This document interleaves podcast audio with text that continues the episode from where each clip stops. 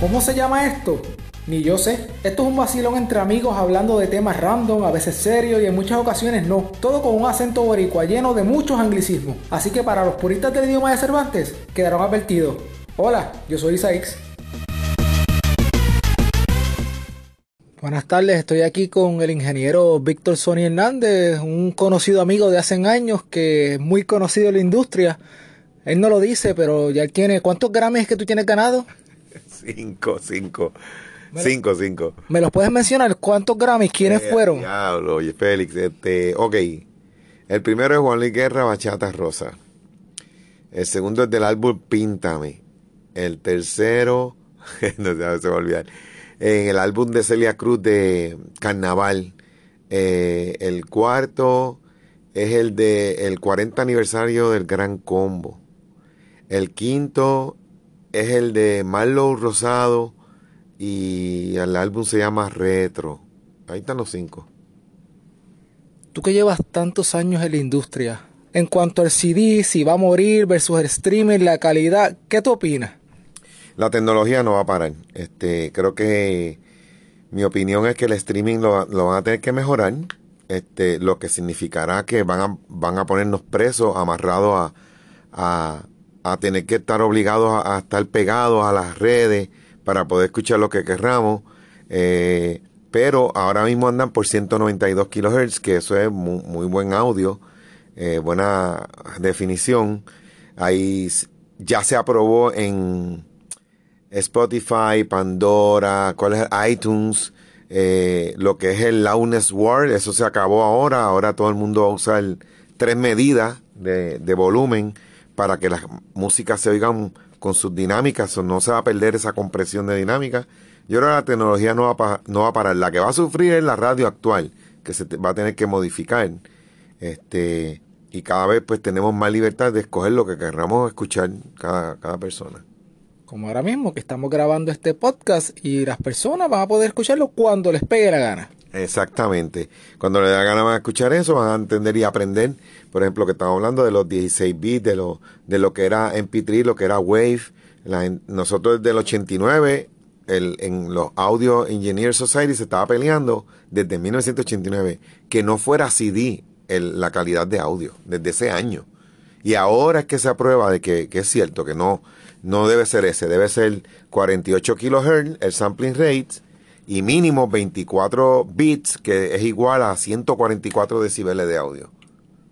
Esto suena un tema un poco fuerte de, de comprender. En arroz y habichuelas sería, ¿cómo te explicarías la diferencia para alguien que no entienda? Explicar como si fuera un nene de 5 años. Ok, pues ahora con el nuevo codificación de streaming, como por ejemplo Tidal y Spotify creo que también lo implementó, eh, tú vas a poder escuchar en tu casa, después que tengas un buen convertidor y buen equipo, vas a escuchar el audio tal y como está en el estudio de grabación o como se graba en algún evento en vivo, porque ahora ellos vinieron con la tecnología de poder tener la amplitud sonora de que la gente en su casa o en su radio dispositivo puedan escuchar el audio con todo el color que lleva el audio como lo trabajó el ingeniero. Es como cuando uno iba al cine de la Roosevelt o del pueblo versus el cine que hace Lucas con el 7.1, que él lo que dijo fue, yo quiero que todos los cines suenen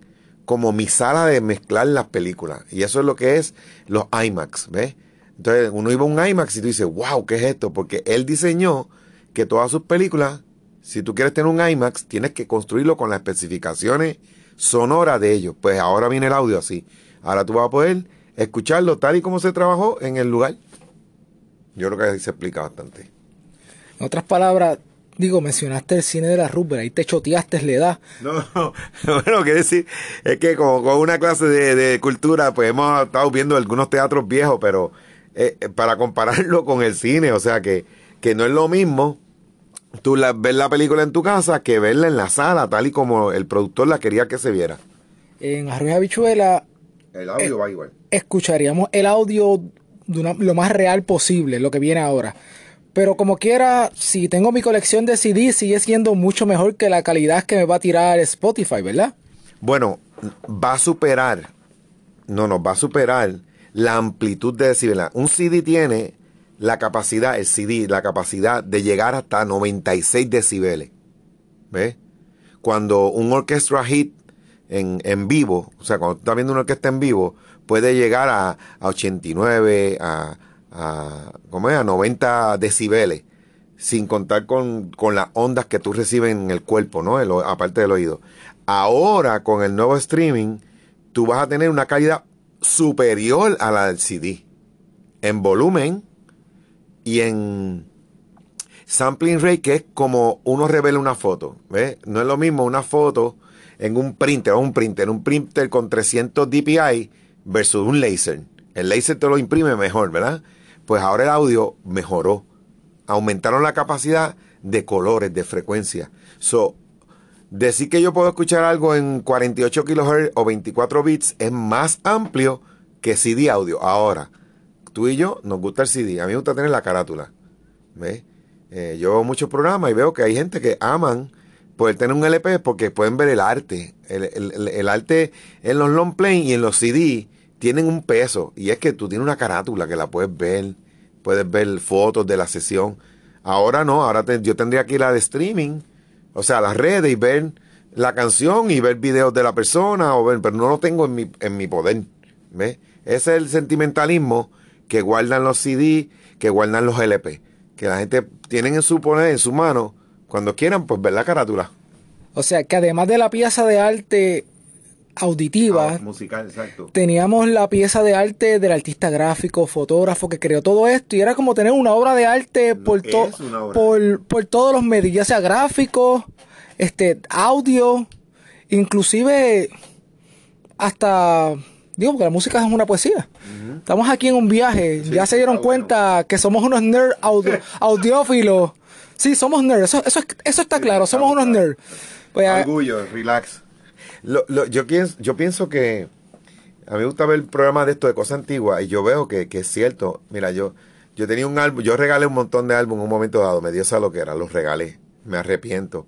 Dentro de todos los álbumes se fueron el White Album. Cuando a mí me dijeron lo que cuesta un White Album, yo por poco lloro. Te interrumpo, que es un White Album. White Album de los Beatles. Imagínate, es un álbum que es color blanco. Es donde ellos integraron al, al brujo este que habla, está Honey Pie. Eh, hay unas canciones bien famosas. Bueno, los Beatles son todos famosos. Pero ese álbum, el precio, hace 10 años atrás eran 600 dólares por ese long plane. Así que ya hoy estaría duplicado porque era original. O sea, un LP original con su empaque y todo, con un par de tocadas nada más lo que tenía que el álbum. Porque los long play, hay que entender eso. Los long play, por más que la gente diga que se oye bien, que les gusta, los long play tiene una cierta cantidad de tocadas.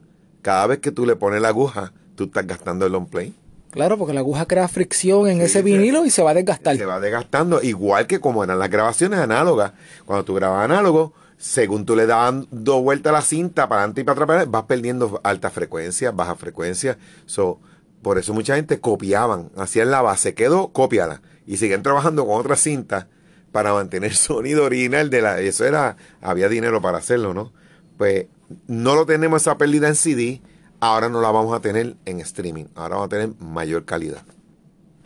Contra, la, la, verdad que esta conversación resultó bien interesante. Eh, este viaje, aprendí lo que era el White Album de los Beatles, no sabía eso, aprendo algo todos los días, algo nuevo.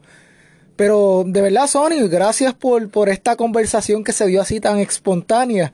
Eh, para los que no saben, pues como mencioné al principio, él es Víctor Sony Hernández, un, reconocido ingeniero de la industria, además de que es profesor de los cursos de, de, audio, radio de la Universidad Interamericana y ahora mismo yo estoy en su estudio, que queda aquí mismo en la Universidad Interamericana. Estoy aquí de visita, hablando con él un ratito. Tomándonos un café auditivo. Uy, está bueno eso, un café auditivo. ¿Eh? Pues muchas gracias, Sony. Bien, gracias a ti, Feli, y éxito con todo eso podcast. Si soportaste la tortura escuchando mis sandeces y llegaste hasta el final, muchas gracias. Mi nombre es Isaix.